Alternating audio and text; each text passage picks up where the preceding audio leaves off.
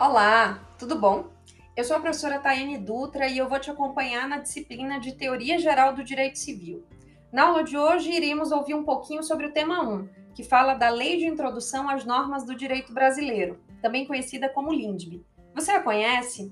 A LINDB corresponde ao Decreto-Lei número 4657 de 42. Anteriormente, ela também era chamada de Lei de Introdução ao Código Civil, mas esse nome foi deixado de lado. Vamos descobrir por quê? Bom, a Lei de Introdução ao Código Civil, apesar do nome, não se aplicava somente ao direito civil. Na verdade, ela trazia normas e princípios aplicáveis a todos os ramos das ciências jurídicas. Acontece que o direito civil é o mais antigo e tradicional ramo do direito. Ele sempre exportou conceitos, categorias e técnicas para os demais ramos jurídicos como o exemplo que a gente tem dos conceitos de pessoa, domicílio, relação jurídica, regramento sobre bens, por exemplo. Bom, só que por razões históricas e de tradição, especialmente do direito francês, já que o nosso direito civil é inspirado no Código Napoleônico, as leis de introdução às normas de um determinado Estado costumavam ser chamadas de lei de introdução ao direito civil.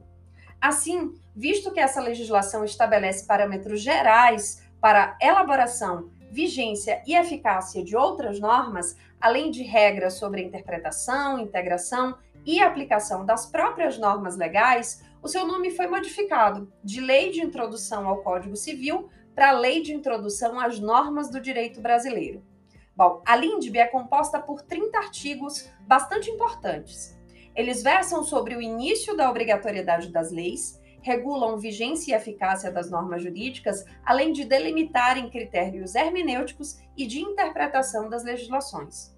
Mas não é só isso. Ela também regulamenta o direito no tempo e no espaço.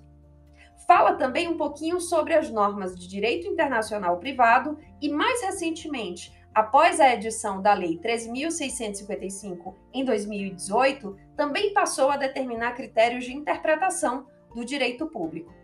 A LINDB é, portanto, considerada uma sobrenorma, pois ela não se direciona de modo imediato à regulação da conduta humana. Ela surge com o objetivo de regular outras normas, determinando como outras leis incidirão e serão aplicadas.